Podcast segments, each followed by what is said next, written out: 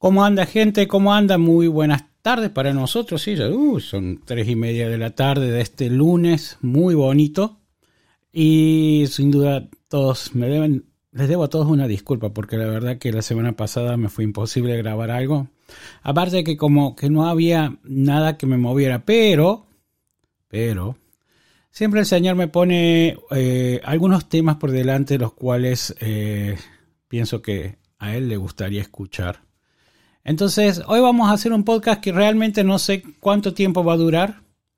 Muchos de ustedes, los que me siguen en la misa del domingo y también por los diferentes canales de comunicación que tenemos, como el blog y como Facebook, saben que a fines de esta semana nos estamos yendo de misión a Colombia. Eh, Colombia es uno de los países que más me gustan, es realmente precioso y es donde, donde mi esposa nació. Así que ahí vamos a estar por el norte de la sabana y también por el, por el valle, por la zona de, de Tuluá, cerca de Cali, y por el sur de Bogotá, eh, celebrando misa. El que le interese más se fija en Facebook. Pero vamos a hablar hoy día básicamente de dos temas. Dos temas. Uno de los temas eh, me lo proporcionó el Papa Francisco, actually, y, y realmente pienso que es muy importante. Y el segundo tema que quiero escuchar, que quiero, sobre el que quiero hablar hoy día, es un concepto que cuando se los explique tal vez lo conozcan bajo otros nombres, pero yo lo llamo la generosidad horizontal. Y debido a algo que sucedió eh, la semana pasada dentro de mi familia, en el cual tuve que aplicar este concepto y lo tuve que aplicar fuertemente y me llevó a tener algunos problemas, me pareció importante que las personas lo entendieran y lo entendieran mejor que yo. Así que, bueno, ahí vamos. Acá somos tres, Dios y nosotros. Un café con Dios. Un café con Dios, este lugar donde todas las voces son bienvenidas, todas las voces son escuchadas, siempre y cuando nos ayuden a crecer en lo espiritual, nos ayuden a seguir elevándonos en este, en este camino de elevación álmica hacia nuestro Señor, hacia nuestro Padre Dios, hacia comprender nuestras necesidades espirituales. Y los otros días leía este concepto respecto a que realmente es muy importante que invirtamos tiempo y esfuerzo en desarrollar una madurez espiritual. Así como nos leemos en muchas partes por ahí que uno tiene que tener madurez emocional, que uno tiene que tener una madurez económica para poder manejar las cosas. A veces tenemos una mentalidad de pobre. Y, y hay miles de libros al respecto. Por ejemplo, Padre Rico, Padre Pobre, Quien se robó mi queso. Todos esos libros que nos han enseñado desde los 90 para acá, que hay a los, más que todo a los que como yo tienen más de 50, y que realmente nuestros padres por ahí no, no han hecho un buen trabajo con nosotros en, lo que hace a una madurez económica o a, una madurez emocional, porque a veces, seamos sinceros, muchos de nosotros fuimos criados un poco los sopapos. y ahí creo que este concepto de madurez espiritual es un concepto que si bien ha estado presente, yo creo que desde los 60, desde lo que cuando empezó lo que se llamó la época de Acuario, eh, y donde se decía, oh, todo va a cambiar, pero en realidad nadie contó que a la, era de Acuario había que sumarle los 60 años de salida de la larga marcha maya. Un día vamos a hablar de eso, vamos a hablar de la larga marcha y de cómo salimos de ese ciclo después del 2000 y después llegamos al, en el, empezó en 1960, llegó al 2012, en el 2012 todo el mundo pensó que del día para otro el mundo se iba a terminar o que iba a cambiar, no, ni cambió ni se terminó, sencillamente fue otro día. Pero está desde ese momento una responsabilidad más en la, persona que es su responsabilidad espiritual. Independientemente de tú quien creas, independientemente de qué religión o qué denominación te cabe más, algo que debemos enseñar a nuestros hijos junto con todo lo otro es hacer maduros eh, espiritualmente, es ser realmente preocupados por su espiritualidad, no solo por su emocionalidad. no solo por su cuestión financiera, no solo por su educación, sino también por esto, que es ocuparte por un medio trascendente de que por qué estás acá y para qué estás acá. Y esta pequeña introducción la quería hacer porque la semana pasada el Papa Francisco, el Papa de la Iglesia Católica Romana, la Iglesia Católica más grande, la que a nivel mundial, la que tiene más seguidores, se despachó con una declaración que dijo, bueno, de última, la propiedad privada es algo secundario. Y en mi vida, en mi vida como, como sacerdote, como monje, escuché todas estas, todas estas, estas personas que dijeron, no, no, no, la propiedad privada yo la pagué y es mía y nada más que mía.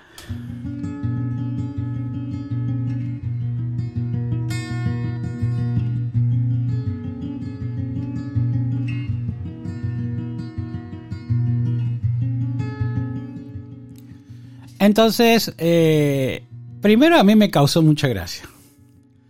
Me causó mucha gracia que siquiera estuviéramos eh, hablando de esto y estuviéramos discutiéndolo y llamándonos católicos. Porque cuando yo escuché esa declaración, yo dije, por supuesto, por supuesto, por supuesto que es secundario. Y el que no le gusta el que ah, le cae pesado, le cae duro esto, no está comprendiendo para qué está acá. Porque yo no sé ustedes, pero hasta ahora, en mis 56 años y por lo que he leído, uno viene desnudo y nace de una madre en este mundo y se va sin nada.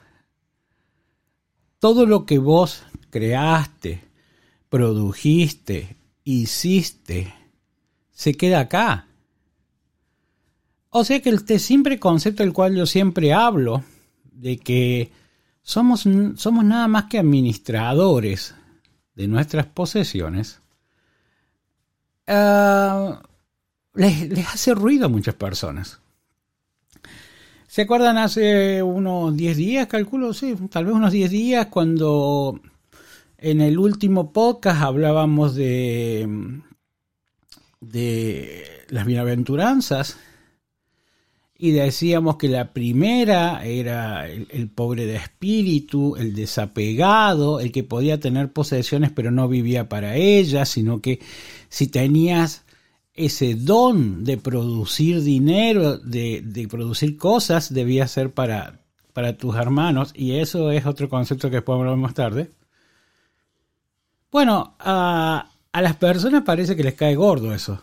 Realmente a mí me causa mucha gracia pensar que alguien que tiene una Ferrari o que tiene un buen carro o que tiene una buena casa y que se llame católico, me venga a discutir este simple concepto de decir, oh no, padre, esto yo lo pagué, es mío. No, papá, no es tuyo, lo lamento, sos el administrador. Ajá. Muchos de nosotros hemos hecho enormes esfuerzos económicos para comprar casas o para asegurar para nuestros hijos eh, que tengan algo, algo económico, algo material. Pero en realidad todo lo que está ocurriendo cada vez que tenemos este pequeño o gran crecimiento económico es pasar a ser administrador de otro bien que Dios nos da para poder continuar en esto de misionar y traer el reino de los cielos a la tierra.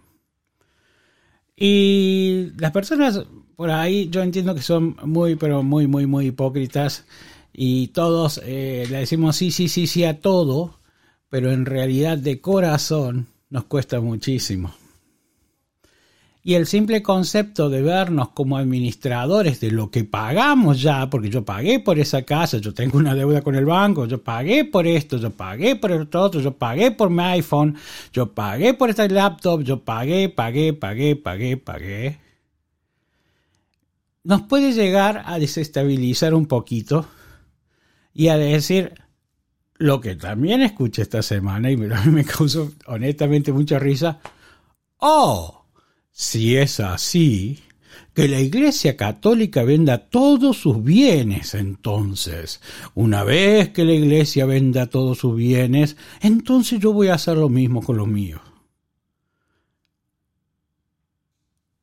Honestamente, mis amigos, eh, la persona que puede decir eso, no creo que sea alguien que tenga un contacto estrecho con Dios, o solamente, como siempre, tiene lo que yo llamo un contacto condicional. ¿Qué es un contacto condicional? Bueno, un contacto condicional es eso. Yo soy un seguidor de Jesucristo, yo soy un ministro de su palabra, yo soy el lector todos los domingos en la misa, eh, yo soy un buen tipo, no cago a nadie, no jodo a nadie, trato de hacer las cosas bien, pero no me toques el bolsillo. No me toques el dinero no me toques mis bienes. Y si es así, primero predica con el ejemplo y vende los tuyos y después vemos. Yo les quiero decir una verdad. Incluso, incluso, si la iglesia católica o la iglesia episcopal o la iglesia mormona o baptista o luterana o los ortodoxos vendiéramos todo lo que tenemos, las personas seguirían atadas a sus bienes.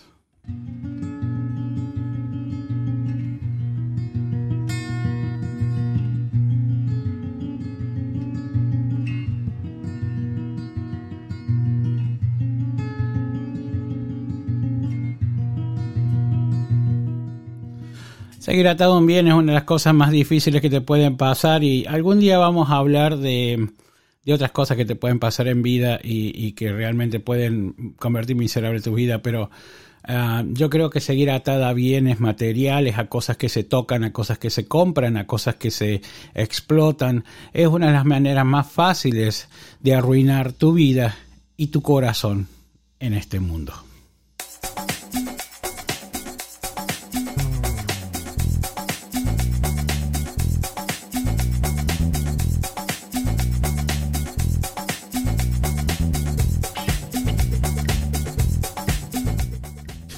Y el que no me cree puede irse a leer el, Evangelio. Ahí nomás, en el primer libro, el libro de Génesis, capítulo, ahí como el 20. Ya con, después de que Dios ah, produce todo, todo, todo, todos los bienes que produce, y se lo da al hombre y le dice, hey, bueno, miren, acá tienen para comer, ah, acá tienen para beber, pero en ninguna parte dice que, hey, muchachos, destruyan todo, hagan, hagan pomada todo, no se hagan problema, esto no, no lo dice, no lo dice y no lo va a decir. ¿Por qué? Porque venimos en todo esto a ser nada más que administradores de este mundo.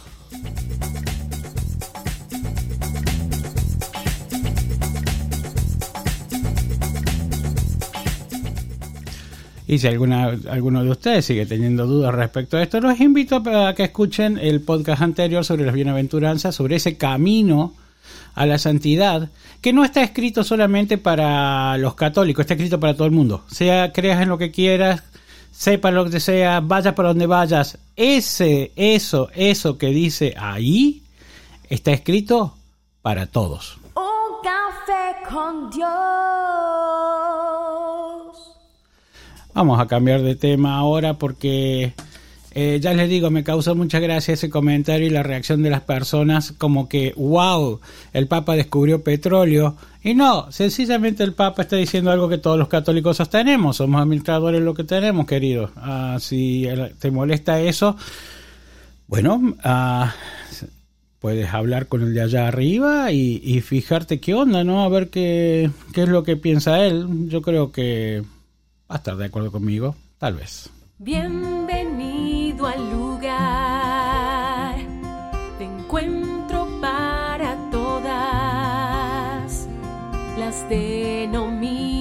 denominaciones católicas. Un café con Dios. Acá somos tres, Dios y nosotros.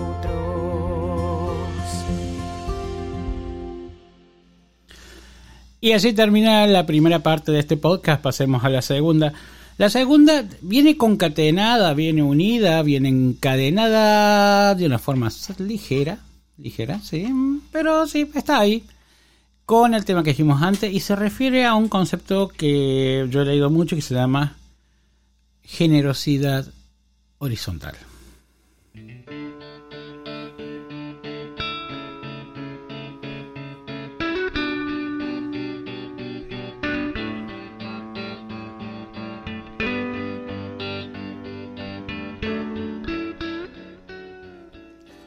Todos hemos escuchado lo que es la generosidad y creo que más o menos la tenemos clara, ¿no? Que es ser generoso. Ser generoso es dar lo que tú quieras dar, o lo que tú puedas dar, o lo que tú debas dar. En realidad es una unión de los tres.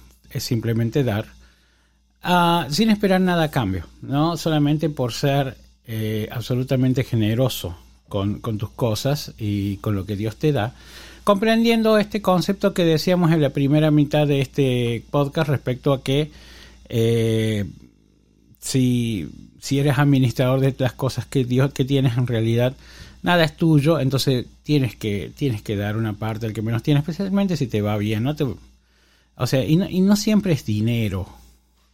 No siempre es dinero. Eh, a veces puedes dar tiempo a veces puedes dar eh, tus conocimientos. A veces puedes dar sencillamente tu silencio. Hay gente que uno acompaña desde el silencio. ¿Por qué? Porque no hay mucho que vos puedas decirle a una persona. Y le voy a decir algo que, que, me ha pasado más de una vez, acompañando, por ejemplo, a papás o mamás que han perdido niños o que han perdido hijos, incluso hijos de mucha edad. No es ni siquiera natural, como me decía un padre, de que un, un padre, un hijo muera antes que un padre. Entonces esas personas quedan tan golpeadas que ¿qué vas a ir a decirle vos cuando, cuando te llaman para consolarla? Solo estás en el, desde el silencio orando por esa alma. Y muchas veces eso ayuda mucho más que decirle, oye, ¿sabes qué? Lo lamento, te, qué sé yo, te acompaño en el sentimiento. Y todas las bobadas que uno dice por ahí. A veces el silencio acompaña más. A veces el silencio es más importante. Entonces ya, ya la generosidad no es, no es solamente, hey, toma, te doy 20 dólares, hey, toma, te doy 100 dólares. No, eso es. Casi, si yo tuviera que hacer una escala, no puedo hacerla. Pero si tuviera que hacer una escala de, de, cómo ser generoso, creo que pondría donar dinero en una de las últimas cosas. Creo que por ahí es mucho más importante donar vivencias, donar momentos juntos, donar conocimientos, donar vida no hay nada más lindo, no hay nada que por lo menos a mí me guste más que alguien que, que me cuente su vida, que me cuente cómo está, que me cuente cómo anda. Y eso es lo menos común, porque las personas tienden a encerrarse en sí mismos y a establecer eh, los mínimos puentes de comunicación entre ellas y llevadas en este momento por el gran problema que tenemos con el coronavirus y con prácticamente hemos estado todos encerrados al menos por un año, algunos países todavía siguen encerrados. Eh, gracias a Dios aquí nos estamos abriendo, pero esas comunicaciones, esas charlas eh, cara a cara, era, fueron en, este, en ese tiempo muy complicadas, muy difíciles y todos nos acostumbramos a vernos por Zoom. Y está demostrado que la comunicación online es, es terrible para la, mente humana porque la cansa, son demasiados estímulos que vos tenés que estar viendo al mismo tiempo. O sea que no es un buen, un buen lugar como para establecer una comunicación lo suficientemente profunda que alcance tu alma y te ayude tal vez a, a sacar algo, a exprimir algo de eso, ¿ok? Como les decía, eh, estaba este concepto de, entonces de generosidad horizontal. A mí me gusta el concepto de generosidad horizontal. ¿Por qué es eso básicamente? Es, si a ti te va bien, entonces como una copa que rebosa, como una copa que rebalsa cuando le pones mucha agua, empiezas a, tirar agua para todos lados, agua para otros, que personas que estén por ahí sedientas o necesitadas de eso. Si a ti te va bien, se te tiene que notar. Si a ti te va bien, es muy buena idea que a todos, todos, todos nos vaya bien.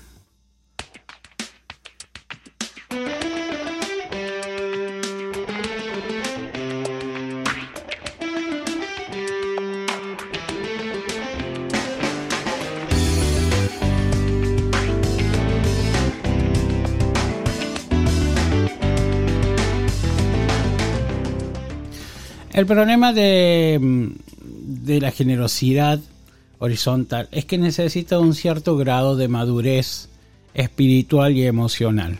No es un concepto, un concepto fácilmente aprendible para las personas ah, que son jóvenes, porque cuando uno es niño, uno tiende a ser bastante egoísta. Ustedes si se acuerdan cuando eran niños, generalmente pretendían que su mamá o su papá estén el 100% del tiempo pendiente de ustedes. Me pasa a mí con Emanuel, con mi hijo que tiene 6 años, y que muchas veces está ahí queriendo que, eh, acaparando mi tiempo, acaparando mi atención, necesita toda mi completa atención para él sentirse eh, escuchado y comprendido. Y muchas veces me lo dice, diciendo, oh, estoy esperando forever, por siempre. Para él los tiempos de esperas, cuando uno es niño, son muy largos, son muy largos. Los, niños no, no tienen esa capacidad de esperar.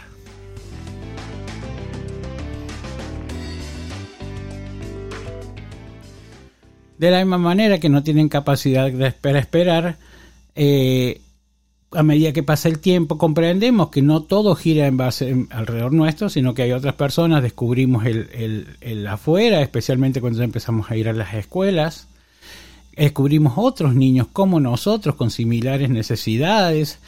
Y algunos de esos niños ah, se quedan en esa etapa de egoísmo personal, diría, de individualismo.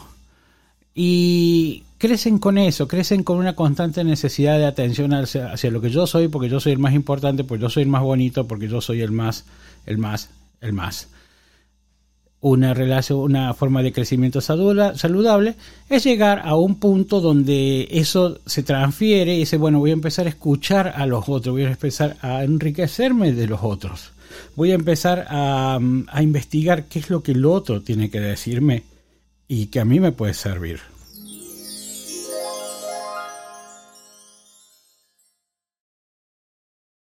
Eso, mm, ese descubrimiento del otro, va de la mano de saber que el otro tiene necesidades igual que yo, que el otro tiene experiencias igual que yo, que pueden ser diferentes, pero que me pueden servir.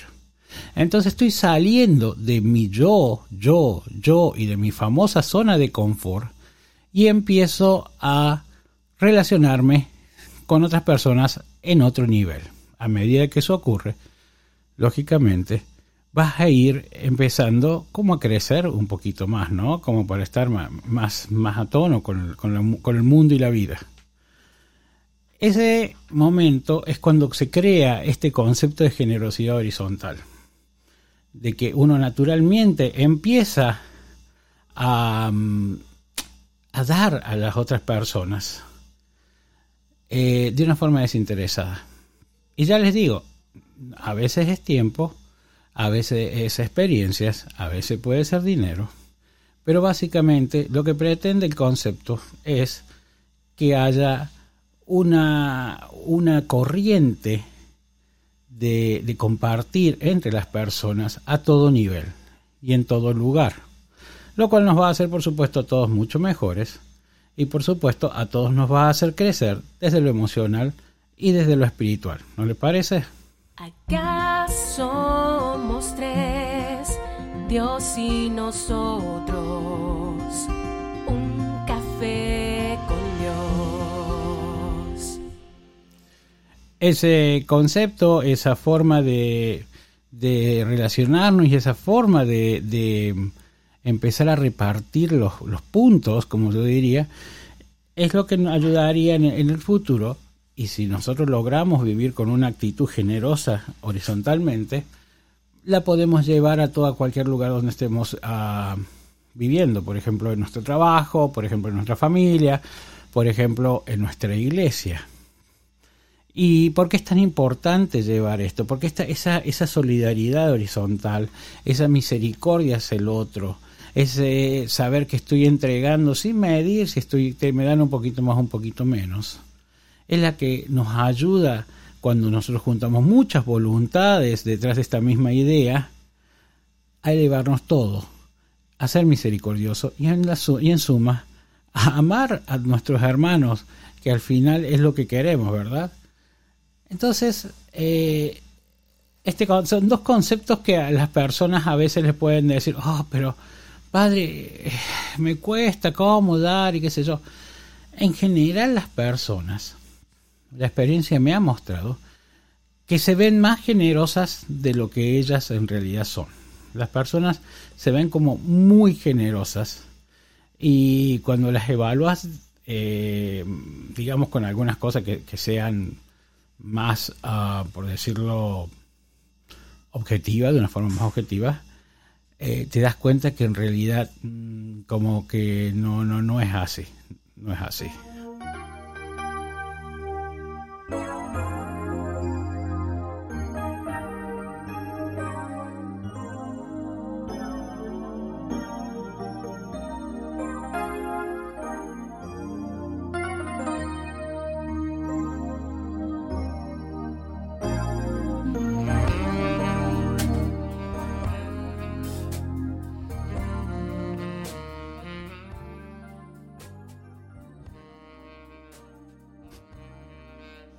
Y eso que les puede parecer tan fácil, tan ah, liviano, tan entendible, es algo que nos puede llevar a llevar, nos puede llevar a llevar mucho, mucho tiempo de entender, de, de poder meterlo en nuestra vida, de poder decir cómo voy a hacer esto.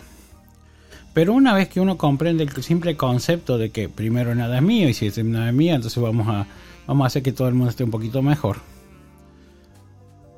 puede ayudar a vos y a muchas personas, porque en realidad lo que estás haciendo en ese momento es encarnando la idea más pura del catolicismo respecto a amar a Dios y amar a tu semejante.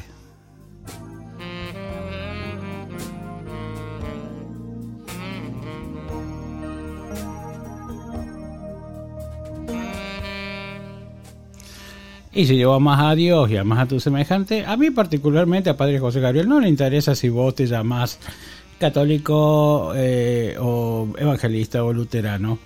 Sencillamente estás trayendo el reino de Dios a la tierra.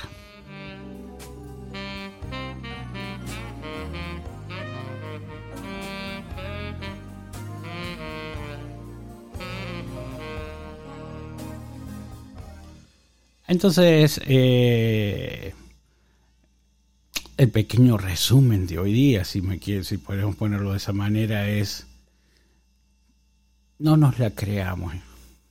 No nos la creamos. Esto todo fue creado para nosotros, pero en realidad nada, nada es nuestro. Y si nada es nuestro, ¿por qué tolero que mi hermano esté peor que yo? ¿Por qué no soy generoso? A la hora de, tener que repartir mis bienes, porque no lo soy. Quien me los dio, me vinieron de arriba. Y como me vinieron de arriba, listo, un día los tendré que entregar cuando me vaya. Gracias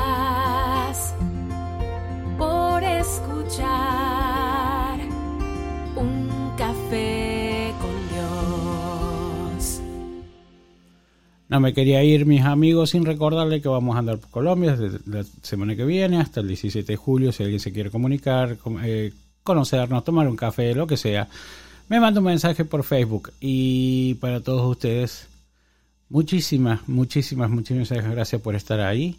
Y nos vemos uh, como entre semana. Bye. Bienvenido al